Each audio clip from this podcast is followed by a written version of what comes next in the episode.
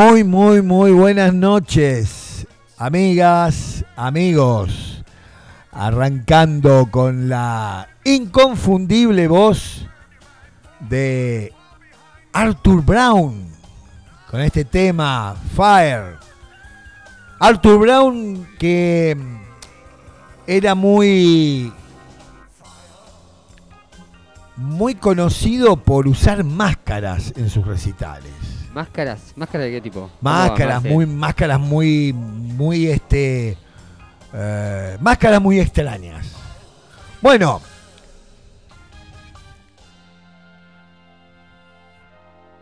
Siempre, siempre me llamó la, la atención y, y me invita a pensar ¿Qué es lo que hace que votemos? ¿Qué es lo que hace que votemos a un candidato para representarnos en la vida política? Cufa, a que no me baja un cachito la música de fondo de nuestro querido Arthur. Resuelto, Marci. A ver. Es lo que da, ¿no? Entonces sáquelo, Arthur Brown, porque no me deja hablar. Hoy está muy excitado con este fuego. Ahí va. Arthur, déjame contar qué vamos a hacer hoy acá en debajo de la alfombra. Bueno, como dije, siempre me llamó la atención y me invita a pensar qué es lo que hace que votemos a tal candidato para representarnos en la vida política, con ese plus de poder gobernar este, este país tan, tan especial y a veces, creo, muy difícil de gobernar.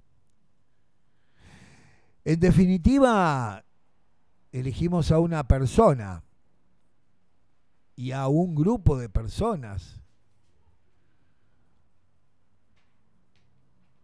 a un equipo, dirían algunos, otros militantes, otros ciudadanos. Esa elección implica ceder el poder de no ser alguno de nosotros los que estemos en ese lugar tan difícil.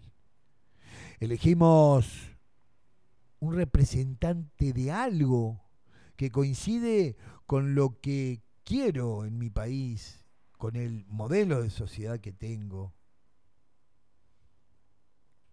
idealizado o ideologizado. Y sobre todo, ¿qué es lo que espero para mi vida, la vida de mis hijos, de mis conciudadanos? Por lo tanto, nadie, nadie es inocente a la hora de votar, pues será en algún punto responsable de lo que elija.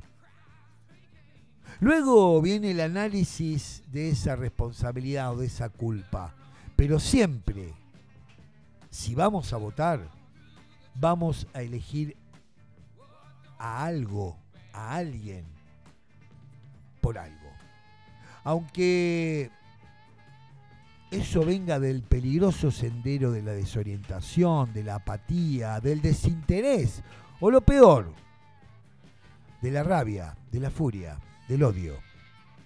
También se elige tratando de ser pragmático o coherente con una posición y postulados ideológicos coherente con una tradición partidaria y en otros extremos se elige lo que me conviene sin importar las consecuencias. Se elige por tradición, se elige por rebeldía. Siempre elegimos por alguna razón. Aunque sea coherente o incoherente, meditado o impulsivo, tomando partido por algo o aún creyendo que absteniéndonos estamos fuera de todo. Todos saben muy bien lo que han elegido.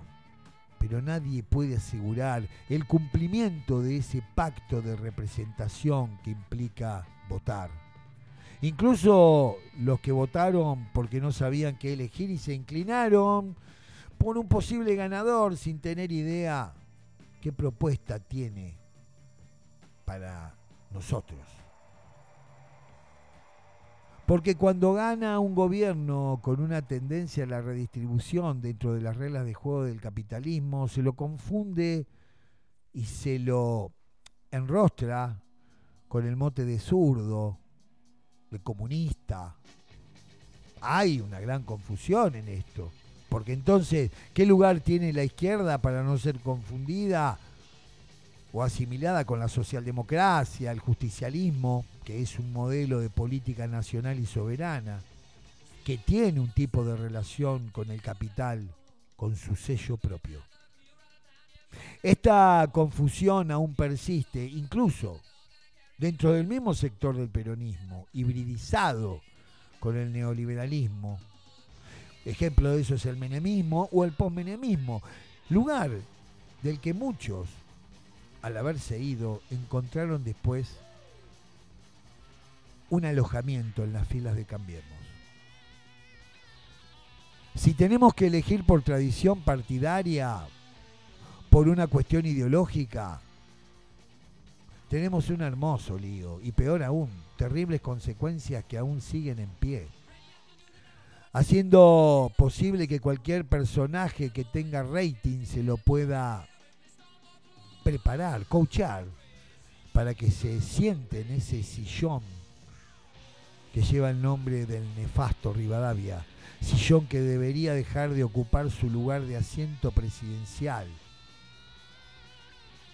Ese nombre recuerda a quien hizo de su gobierno un padecimiento a través de un endeudamiento siniestro que duró hasta el siglo XX, el conocido préstamo con la Baring Brothers.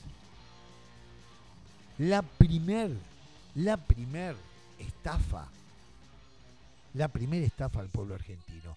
Hoy, hoy en este programa intentaremos dar un paseo por la historia, un paseo sobre estos factores que inciden en nuestras elecciones, en la elección. Una arqueología, una genealogía de un instrumento que todavía es permeable al engaño.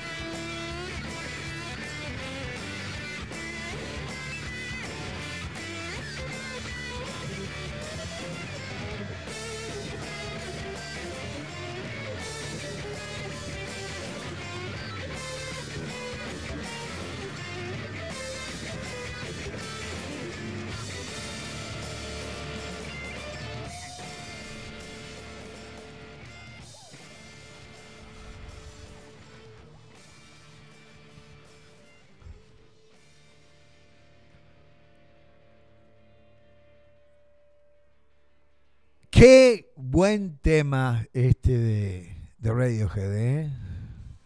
Temazo. Muy, muy buenas noches, amigas, amigos que están del otro lado. Este, nosotros acá, como siempre, todos los viernes de 20 a 21 en la 96.3 Radio Nitro Tandil. ¿Cómo estamos hoy? ¿Cómo arrancamos suave, no, Cufa? Arrancamos como. Sí. Sí, sí, sí. A, a ver, arrancamos con un Arthur Brown que lo tenía en mi oído porque después cuando voy a chequear a ver qué había pasado, no sé por qué quedó alto. Yo pensé que... Pasaron cosas. Sí, son, lo- es, es el espíritu de Arthur Brown. Se los recomiendo, Arthur Brown. Bueno, estamos aquí otro viernes más en este hermoso día de sol. Hermoso día, ¿eh? Uy, vientito, te digo. ¿no? Sí, bueno, pero es muy típico de esta época, ¿no? Eh, supongo que algunos amigos que están escuchando estarán contentos porque ayer, bueno, Ganó Deportivo Boquita. Penal Boca Junior, qué bárbaro. ¿Usted se imagina, Cufa, si Boca sale campeón sin haber ganado un partido? Ganado dentro de los 45 minutos. Va a quedar Almirón o Boca mismo para un récord Guinness. El equipo que salió campeón de una, bueno, de una contienda tan compleja como es la Copa Libertadores sin ganar los últimos partidos. Qué loco. ¿Ganar es ganar? Es que esto va a poner en tela de juicio y va a interpelar el concepto de ganar. Bueno, vamos por las vías de comunicación. Vamos por el clásico WhatsApp 24946-44643. Spotify, busca lo mejor de Radio Nitro Tandil y encontrate con el contenido de la 96.3. Instagram, arroba Radio Nitro Tandil. Por Facebook, Radio Nitro Tandil. YouTube, busca Radio Nitro Tandil y suscríbete. Y no, y no, falta uno más. Por la web www.nitrotandil.com y la app, busca Radio Nitro Tandil en Google Play Store y descargala. Vio Cufa que la N adquirió ya la forma definida, la N de Nitro. ¿sí? El cartel de la radio Nitro ha evolucionado. Eh, claro, este color azul, eh, azul fiesta, que no Azul, es no policía. azul no policía, con las marquitas blancas. Está muy lindo. Qué lindo que está este lugar, ¿eh? De a Está- poquito va tomando el, el- va tomando la forma de la gente que lo habita. Sí, claro que sí. Porque esta radio se caracteriza por ser hospitalaria. ¿sí? Una radio donde la hospitalidad pervive. Bueno, vamos a seguir con, con el tema de nuestra historia de elecciones, que es bastante reciente en tanto continuidad de expresión democrática.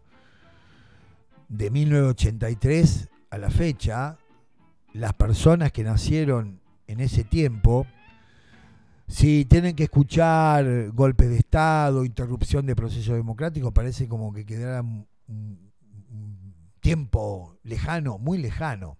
Pero ese es el problema que tenemos. Nuestra memoria con respecto a la temporalidad. eh, uy, qué buen tema. Eh, le damos una longitud que no es la correcta. Ustedes sabían que durante mucho tiempo el derecho a elegir era privilegio de muy pocos. Los comienzos de nuestra historia electoral desde el siglo XIX estuvieron marcados por la exclusión y también por el fraude.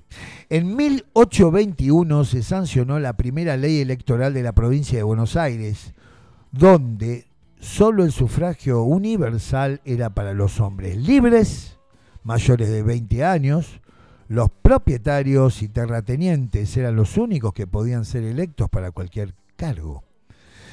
Ya la Constitución de 1853 y las leyes sancionadas por el Congreso entre 1857 y 1863 fueron las bases del proceso electoral, la evolución del proceso electoral en la Argentina. Pero el voto, como derecho, seguía siendo restringido a la población masculina, pero no toda. Había que ser blanco, tener propiedad, oficio conocido y ser un hombre respetable. ¿Qué querrá decir eso, no? La, digamos, la dinámica era diferente, no había padrón electoral, cada elector debía presentarse a una parroquia, escuche, Cufa, inscribirse para su selección, porque tenías que ser seleccionado, y al momento, si te tocaba ser elegido para votar, el voto que se hacía en la parroquia donde uno se había anotado y que el acto se realizaba en el atrio de la parroquia, a viva voz tenía que decir su nombre y a quién votaba. Voto cantado, de ahí viene la expresión voto cantado. Será en 1857 donde el país será dividido en 15 distritos electorales. Cada votante elegía una lista completa. Pero eso sí, la lista ganadora obtenía todos los puestos. La perdedora a llorar a casa. No obtenía nada. Por lo tanto, no existía oposición. Porque la oposición no lograba ningún tipo de representación política. Entre 1852 y 1880 se lleva a cabo la organización del Estado argentino. Esta empresa fue muy conflictiva, pues mientras todas las provincias aceptan un acuerdo de una forma de representación republicana y federal, quienes siempre son los que se diferencian, la provincia de Buenos Aires y sus amigos porteños. Se separa de la Confederación Argentina. Diez años de coexistencia en dos estados en un mismo territorio. Esto pasó en Argentina. 10 que no se llamaba todavía de esa forma. 10 años de intensos conflictos que desencadenan en guerras de ambos bandos. Culmina esto en el pacto, culmina es una forma de decir, culmina esto en el pacto de San José de Flores. En 1861, tras la batalla de Pavón, los liberales porteños, a la cabeza de un señor llamado Mitre, que lleva nombre de calle, fundador del diario La, Nación, no sé si con C o con Z, a la cabeza de Mitre se adueñaron del destino nacional y por supuesto electoral. Mitre, luego viene Sarmiento, luego viene Nicolo Avellaneda, Nicolás Avellaneda. Desde 1857 a 1912 se hizo natural el fraude, el uso de libretas de personas ya fallecidas y todo tipo de atropellos y mucha, mucha sangre, mucha violencia. De 1880 a 1912 se consolida una ideología, una tradición liberal, conservadora, elitista, autoritaria, personalista, restrictiva, fanática. ¡Viva el doctor! Con el tiempo se va a ir generando una evolución, claro que sí.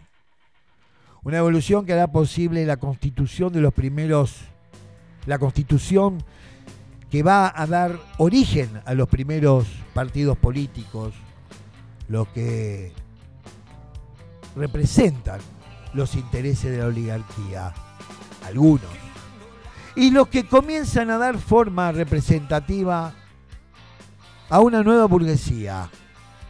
Y también los que representan una clase producto de la modernización, de la industrialización, de la productividad, el proletariado.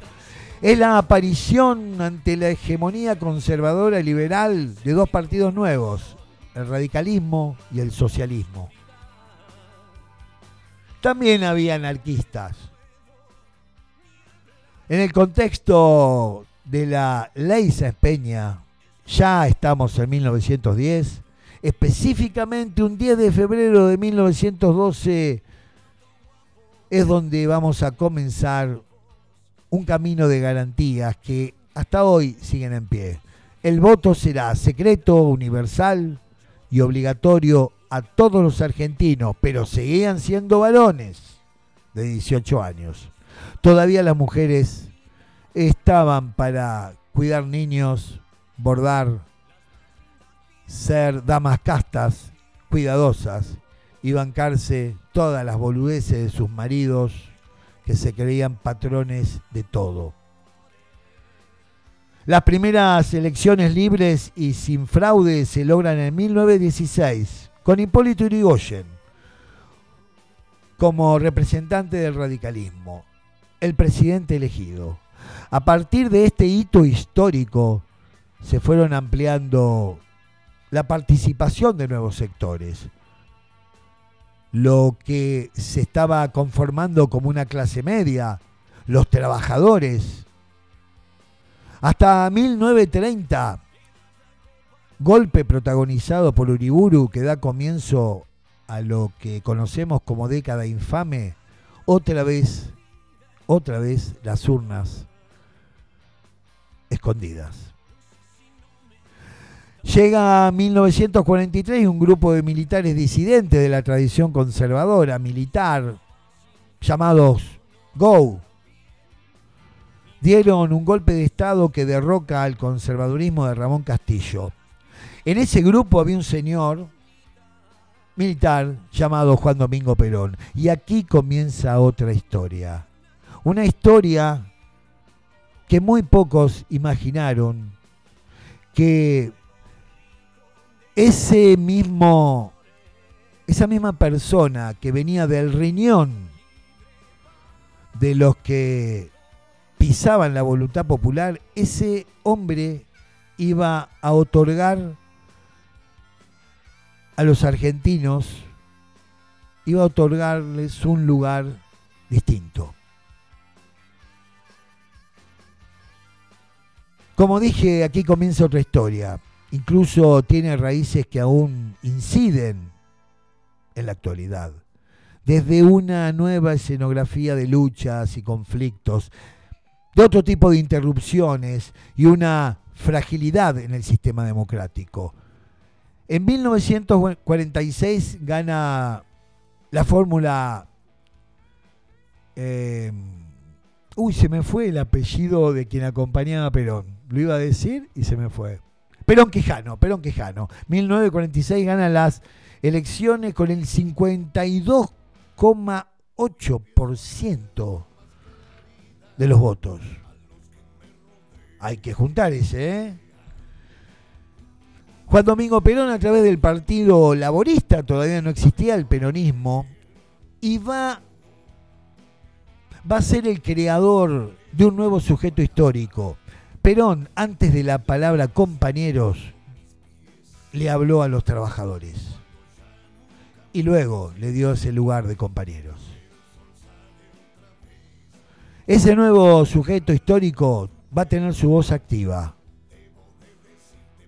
Los derechos de la clase trabajadora y el rol activo del Estado serán los nuevos actores y es en 1947, a través de la influencia de Eva Duarte de Perón, y con la consolidación de la ley, creo que es la 13.010, se otorga igualdad de derecho al voto y derechos políticos a mujeres y hombres. Toma pa' vos. La aparición de la mujer en la vida pública y en la vida política será un cambio profundo en la matriz y vida política argentina. Un cambio que va a tener múltiples impactos, porque muy pocas mujeres lograron llegar a ese lugar. Y las que pudieron llegar no fueron bien tratadas. Esto tendrá un final sangriento. La Revolución Libertadora, hija de ese golpe de 1930, y que da comienzo a una historia hasta 1983 de sangre, mucha sangre y mucha sangre en nuestra historia. Podríamos decir que el siglo XX fue un conjunto de eventos donde la democracia como sistema sostenido por la voluntad popular a través del sufragio era permanentemente hackeada por intervenciones militares que no surgían de la nada. Eran la expresión ideológica e instrumento de otro tipo de clase que no tocaban las armas, pero veían la sangre desde lejos. Y ellos no querían que ciertos intereses fueran cuestionados, interpelados y mucho menos reformulados. Ni por nada ni por nadie. Por lo tanto, la sola amenaza de un gobierno que intente modificar ese status quo de una tradición cuya hegemonía seguía añorando las épocas de la infamia política, del juego sucio, de asuntos públicos en manos de mentes elitistas y, y que un trabajador te pueda mirar a los ojos sin agachar la cabeza y sentirse un esclavo, eso era el comienzo de otra tragedia para la voluntad popular.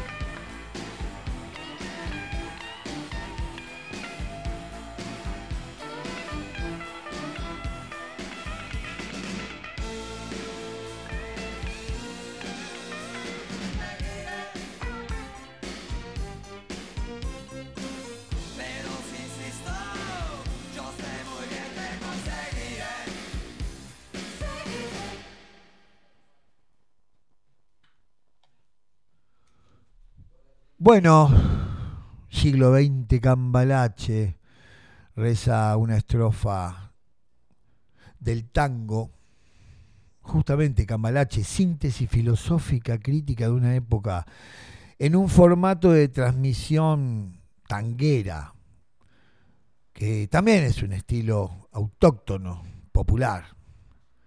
Siglo que se va a caracterizar por la convulsión la inestabilidad y la exposición de desequilibrios, inequidades, que a través de ese acontecimiento disruptivo que fue el 17 de octubre, pudo la expresión de los invisibilizados, de los que no tenían voz, acostumbrados al sometimiento, a la explotación, a la desesperanza, donde no hay posibilidad de retorno de una esperanza. Ellos tuvieron su incidencia, su manifestación, en una expresión colectiva que yo diría más que, más que colectiva, masiva. La contundencia de lo masivo.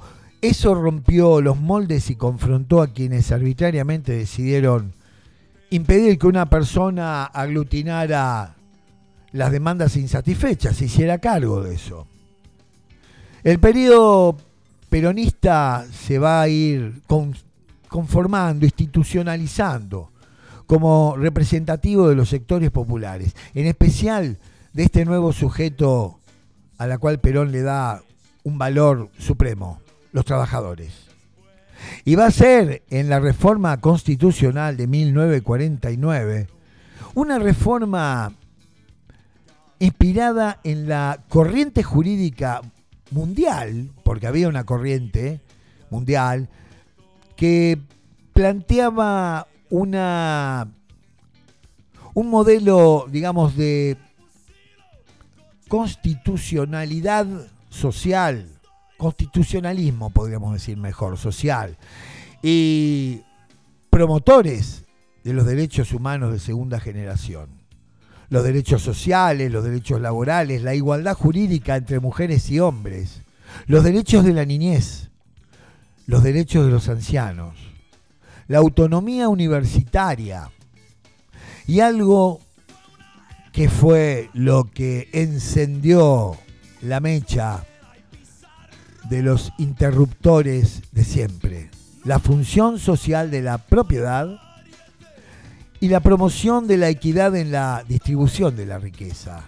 Con esto de la función social de la propiedad estaba la posibilidad de expropiación.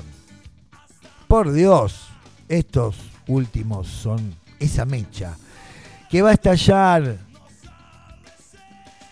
en ese nombre llamado Revolución Libertadora. Programas anteriores hablamos de la libertad. Bueno, fíjense cómo en Argentina la libertad siempre está ligada a la violencia, cuando viene de un sector en particular. Otra vez se interrumpe la vida democrática y a partir de esto nuevamente la democracia y ese sustento fundamental, el sufragio, tendrá muchas oscilaciones hasta 18, 18 no, perdón, 1983. De Alfonsín a esta fecha, el pueblo pudo ser quien tuviera ese protagonismo a la hora de elegir su futuro gobierno y gobernantes.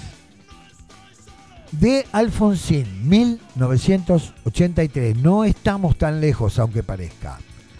Solo que sí aún parecen repetirse las apariciones fantasmáticas del pasado, en un contexto que por su relación con la política parece olvidar experiencias dolorosas del pasado y otros, peor aún, adoptar una posición negacionista.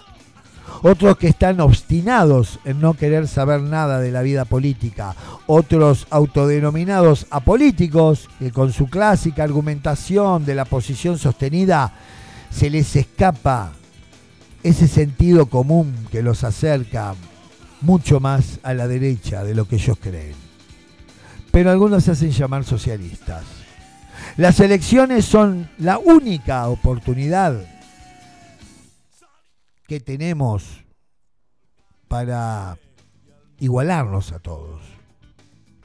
Porque tu voto, mi voto, nuestros votos valen tanto como el de cualquiera. Ahí no hay ahí no hay más plata, no, ahí el voto es tuyo, tan tan poderoso como el de cualquiera. Por eso esto tiene una única y primordial cuestión. Hay que ser cuidadoso y responsable a la hora de emitirlo. Y eso solo depende de nuestra voluntad y de la pericia, de nuestro saber. Votar es un acto que requiere un trabajo, una elaboración previa. Formarse, más que informarse, tener una retrospectiva como una perspectiva y prospectiva de la historia. De ser capaces de apagar por un momento la radio, la televisión, celulares y cotejar las distintas lecturas que abundan y mucho. Y nos ofrece un mapa, un mapa conceptual a partir de la historia para entender este presente, buscar datos concretos acerca de cada candidato, de su trayectoria en la política. No con quién se acuesta, aunque parezca escandaloso. Pero ¿saben qué? En este país a veces es más escandaloso un político putañero que un político que equipara la homosexualidad con una enfermedad o que sigue sosteniendo que esa época tan terrible que pasamos en el proceso de reorganización nacional fue producto de una guerra. Guerra. Hablan de guerra. Muchos de esos, cuando tuvieron que ir a una guerra verdadera, mandaron a los mismos pibes que en otro momento hubieran cagado a palos, los mandaron a enfrentar a un enemigo dificilísimo, imposible de vencer. Ese señor, que es el hijo de Guzzi, ese señor que pertenece a las huestes de Miley, ese señor a nadie le causa ningún tipo de escosor. Pero cualquier tonto putañero que se cree que tiene el poder agarrado de las manos o de la billetera, a ese sí, ese sí, a ese hay que castigarlo.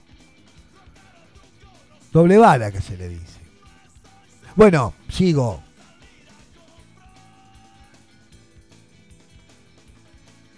¿Qué modelo de sociedad queremos? ¿Y qué modelo nos plantean?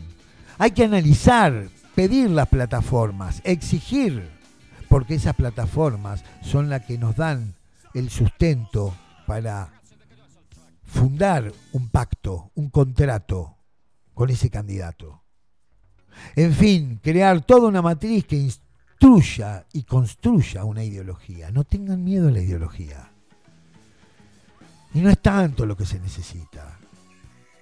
Luego, sí podemos dejar paso a la fanfarria del mundo de los medios. Conversemos con el otro, no para convencer, para pensar juntos, interpelar e interpelarnos. ¿Saben por qué la gente le teme a la política o hablar de política?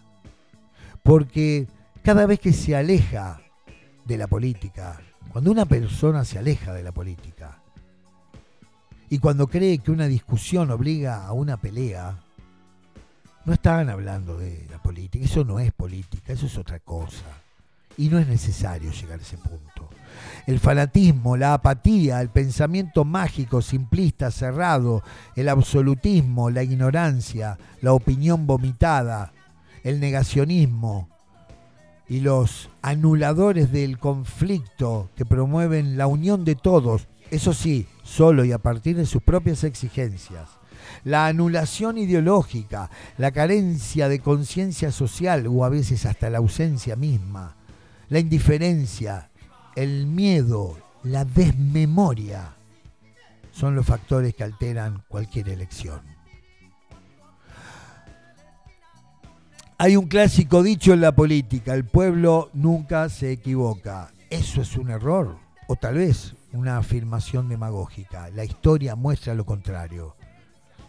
Muestra que hasta los sectores más frágiles, vulnerables, votan a quien los perjudicará más adelante, habiendo sido advertidos que eso tiene toda la pinta de ser catalogado como un suicidio político. Pero eso sí, es muy raro encontrar a los dueños del poder votando contra sus intereses. Jamás lo harán. Falta poco para que estas futuras elecciones nos permitan tener un nuevo gobierno en democracia.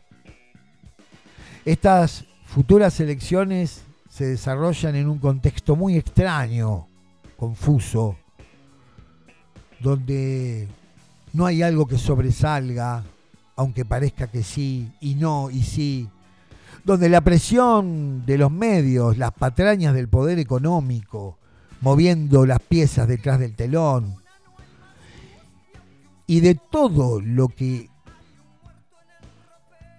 juega y nos pone a prueba como electores, como ciudadanos, como soberanos.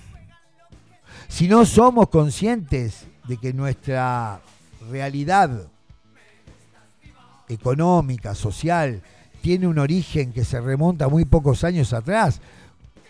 Les cuento, cuando Donald Trump incidió para que se otorgue un préstamo fuera de toda legalidad y contractualidad a través del FMI para financiar una posible eh, segunda segundo gobierno de Macri. Las infames acciones de este organismo con el actual gobierno, que tanto enfrentó contingencias complejas como el COVID o como las extraordinarias sequías, pero también lo empeoró su flojera consensualista, el olvido de su promesa al pueblo, los puteríos internos, al loafer, las mentiras, las traiciones. Y también una sociedad podrida, podrida de quilombos políticos, pero también esa misma sociedad es tan jodida como esa cuestionada casta. Porque también nosotros nos hemos convertido en canallas adoradores de Franklin, cantando el himno nacional al mismo tiempo, luciendo una hermosa escarapela y debajo una remera con la bandera yanqui Queremos patriotas, exigimos patriotas. Odiamos la corrupción, pero vamos corriendo a comprar dólares después de arrancarle la cabeza a una familia cobrándole un dineral esa posilga que alquila y encima imponiendo condiciones leoninas, entre tantas otras canalladas.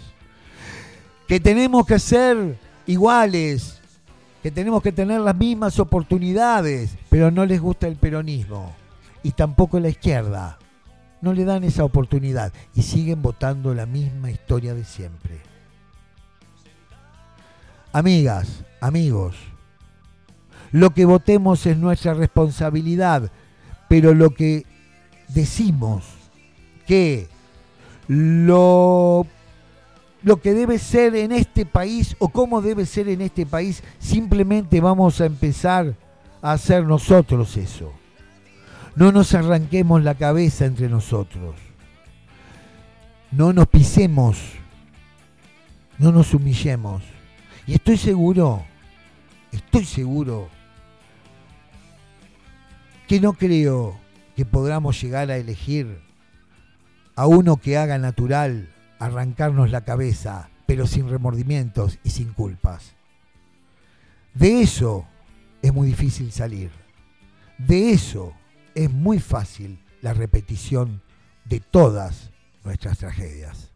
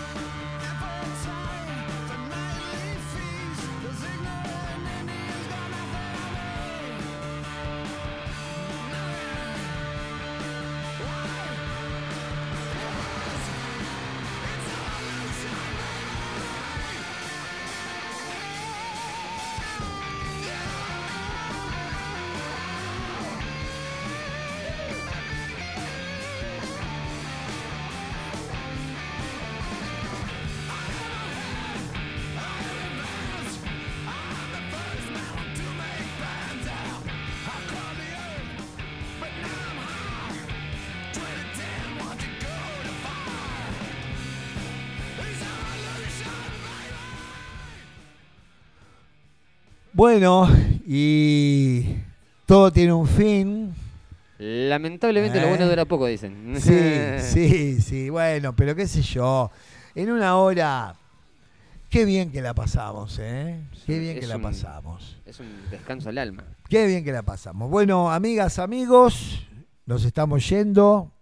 Espero que, bueno, que el programa de hoy pueda ayudarnos a discutir un poco esta cuestión tan importante que son las elecciones, que a veces se le baja el, pre- el precio, creemos, ¡ay, quiero votar!